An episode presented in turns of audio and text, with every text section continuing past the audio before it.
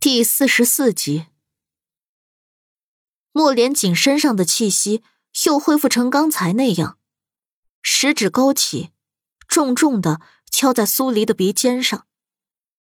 他戏谑的看着出神的他，少了咄咄逼人的模样，竟生出了一股呆萌感。身板细小，眼睛明亮，偏又喜穿一身黑衣。苏黎捂了捂发疼的鼻子。你不是弹我鼻子，就是揪我衣领，五王爷，你的风度翩翩呢？他微张的红唇，让他的心脏不由得跳快了一些，一股热气涌上来，喉间微痒。他抓着他的手，握得一紧，一些深藏在心底的记忆，霎时浮现在眼前。他俯身凑到他面前，薄唇轻启。遇上你之后，本王的风度翩翩便没了。苏黎看着突然在自己瞳孔里放大的脸，鼻梁高挺，眉眼冷峻，眼尾处轻轻往上挑，又有几分邪肆深藏在其中。他说话的时候，热气喷洒在他的脸上，就像羽毛轻轻扫过，让他心底一滞。心神跟着晃动，这个责任你负。他又凑近了几分，几乎要贴上他的唇。看着他窘迫的样子，他眸底有笑意浮出。苏黎瞬间醒过神，长针刺进他的皮肤半寸。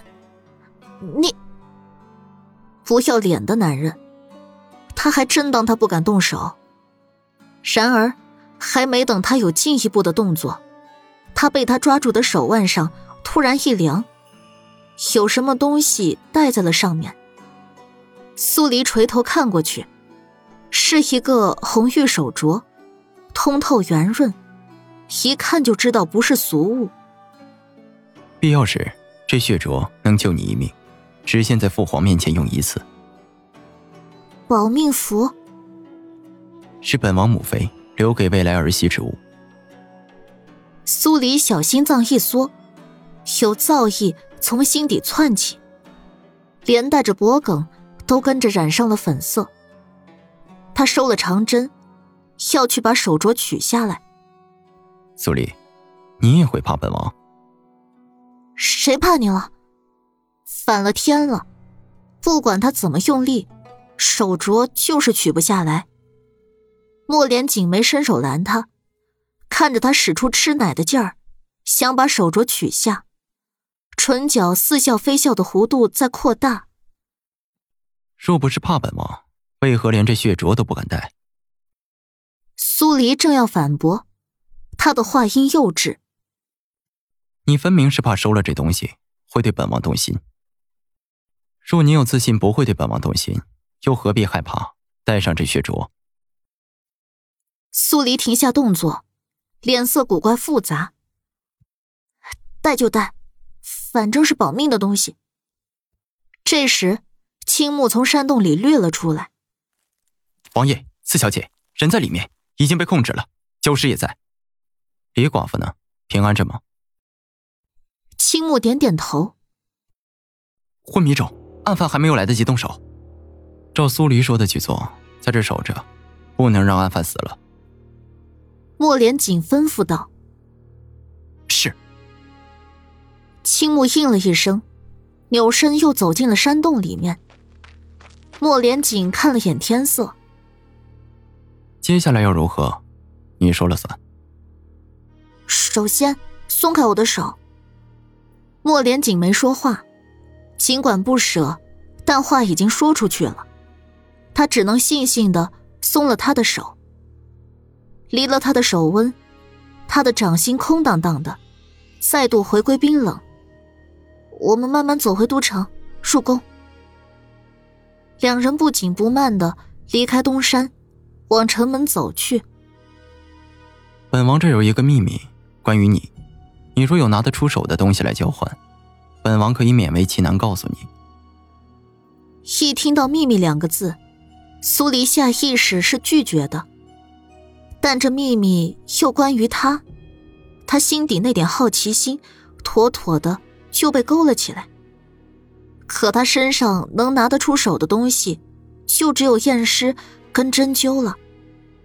总不能给他一个承诺，万一哪天他挂了，他替他验尸的时候会尽量温柔点儿。我针灸还不错，解毒养生。本王像是需要养神的人。我记得你说过，你受了重伤，内力倒退。我这儿有个方子，能帮你把内伤养好，修复经脉，恢复内力。需要多长时间？隔三日试一次针，连续七次。莫连锦眸光一深，他正愁找不到合适的时机，恢复到全盛时期。苏黎的这番话，来的恰是时候。成交。关于我的秘密是什么？你身后的尾巴，应当是宫里人的眼线。莫连锦没把话说的太明白。那人跟着我进宫了。苏黎一点即透，是安帝的人。可是安帝为什么要派人跟踪他？宝月楼的事过去，他除了表现出验尸的本事外，其他的还有哪点会值得安帝疑心？难道是？苏黎瞳孔一缩，“纠毒”两个字顿时浮现在他脑海里。在世人眼中，纠毒无解。那天苏林城罚他家法，棍上沾了纠毒，他到现在。还好端端的活着，作为掌权者的安帝肯定会觉得他有问题。那这次的苦读，除了威胁他好好办事以外，还藏了层试探的深意，好狠。然而这都不是重点。苏黎停下脚步，警惕的扫视了一圈周围。你既然知道尾巴是安帝的人，为什么现在才提醒我？如果等不到约好的时辰，安帝的人率先查到了唐如风身上，那他这条小命还想不想要了？莫连锦揪住他的后衣领，把他提了回来。去城西肉铺时，便将人甩掉了。苏黎不说话，无语片刻后，苏黎才郁闷憋屈的送他一句话：“别以为这样。”我就会原谅你把我扯进来的事儿。莫连锦嘴角一抽，局是他设的没错，可将他扯进来的人明明是安帝。两人进了城门，城内空荡荡的，所有的百姓都涌去了宫门外。苏黎踩着点，跟莫连锦一起进入御书房，一侧的滴漏刻度很快就要指到身时。苏黎垂眸，面色焦急的行了一礼：“臣女拜见皇上。”儿臣拜见父皇。安帝坐在上位，神情肃冷，怒目审视。好一个苏黎，好一个莫连锦。两人甩开影卫，在苦毒发作之际入宫，这心机还真是好样的。苏黎保持着欠身的姿态，心口剧烈的疼痛开始蔓延，毒发的时间终于到了。整个御书房气氛僵冷的令人大气不敢出一声。陈公公就随侍在安帝旁边，最能直观的感受到来自安帝的怒意。他暗自试了试掌心的汗，不知道今日这局会是个什么结果。扑通！苏黎瘫坐在地的声音打破了一世沉寂。他剧烈的咳了起来，连连咳出好几口血，脸色泛白，两边唇角血迹模糊，双眸有气无力的合着，气若游丝。莫连锦见状，心中一滞，席地而坐，把苏黎抱在了怀里。苏黎脑子里糊成了一团，剧痛让他咬紧牙关，又不得不强撑着一口气，看向高位上的安帝。皇上，臣女不负所望，查清了案犯的下落。安帝食指一紧，说：“他的音调不小，震得人耳膜发颤。”苏黎收回视线，咬紧了唇。一言不发。他用他的命去赌，安帝更想他死，还是更想得到案犯的下落，巩固神权？莫连锦伸手替他拭去唇角的血迹，虽然没有开口，但沉脸的双眸却冷冽的骇人，周身气压更是低得可怕。说。安帝又斥了一声。纵是常伴在军侧的陈公公，也被这一个字惊得打了个哆嗦。然而苏黎跟莫连锦却仍是静默，一个疼得脸色扭曲，一个冷得冰冻三尺。天子之怒，谁能挡得下来？可偏偏两人就是扛下了。啪！安帝拍了桌案，双眸怒瞪，一脸青筋暴突。先说了，朕再赐你解药。苏黎迎上他阴鸷的视线，一字一句：“臣女斗胆，请皇上先赐下解药。”安帝心底堵了口气，眼看着苏黎就要毒发身亡，若不给他解药，那案犯的下落……他的视线转到莫连锦身上。苏黎抗旨不遵，死有余辜。你与他一同查案，他知道的，你自然也都知道。苏黎闻言，本就泛白的脸色更是白的吓人。这个活命的计划，他明明计划的很好，什么都算准了，却漏算了莫连锦的存在。安迪知道他跟莫连锦在一起查案，就算他死了。安迪也有办法从莫连锦嘴里知道唐如风的下落，其还是差了一招。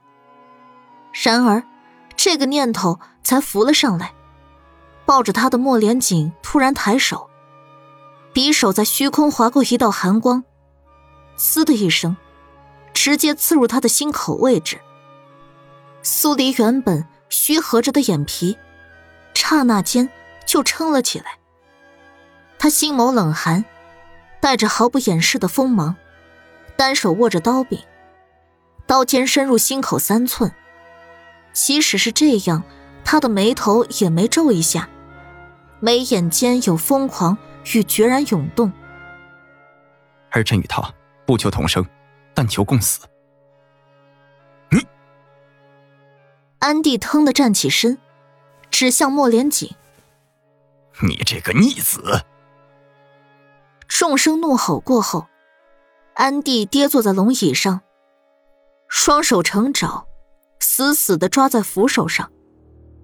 莫连锦正要将匕首往深处再捅，苏黎虚弱的抓住他的手：“啊，不要！有本王陪着你，是不是就没那么怕死了？”苏黎睁大眼睛，没有出声，眼泪。却悄无声息的在眼眶里打转。他从来没想过，有一天会有个男人愿意为自己去死。我不会死，你也不会死。莫连锦微微勾唇，笑得坦然。那便说好了，本王哪日若是死了，你也要随本王同死。如果是平时，他一定会反唇相讥。但现在，他不觉得这话难听。不愿意。见他有些傻乎乎的看着自己，他又问了一句：“ 你都不怕我短命，我又有什么好怕的？”莫连锦眸底缀满了星光，收回与他对望的视线，看向高位上的安帝：“儿臣就此别过。”住手！安帝声嘶力竭的吼罢，无力的向陈公公抬了抬手，给苏黎解药。是。陈公公立刻把苦毒的解药送去给苏黎。苏黎服下解药，刚才那种剜心的疼迅速消散。这毒发作起来迅猛，服下解药后也恢复得快。没多大会儿功夫，他脸上的血色就开始回升，渐渐有了力气。他先让长生检查了一遍身体后，才从莫连锦怀里离开，朝安帝禀道：“在东山林子里，有一个山洞，案犯就在那儿。”安帝闻言，阴沉着双眸，向陈公公打了个眼色。陈公公立刻迈步离开。苏黎把莫连锦从地上扶了起来，压低声音道：“还能撑得住吗？”莫连锦轻应了一声，才看向安帝。父皇若无别的事要吩咐，儿臣与苏黎就此告退。苏黎也跟着欠身，说了一句：“臣女告退。”安帝本就没有心思给莫连锦请御医，这会子见他主动告退，抬手就准了。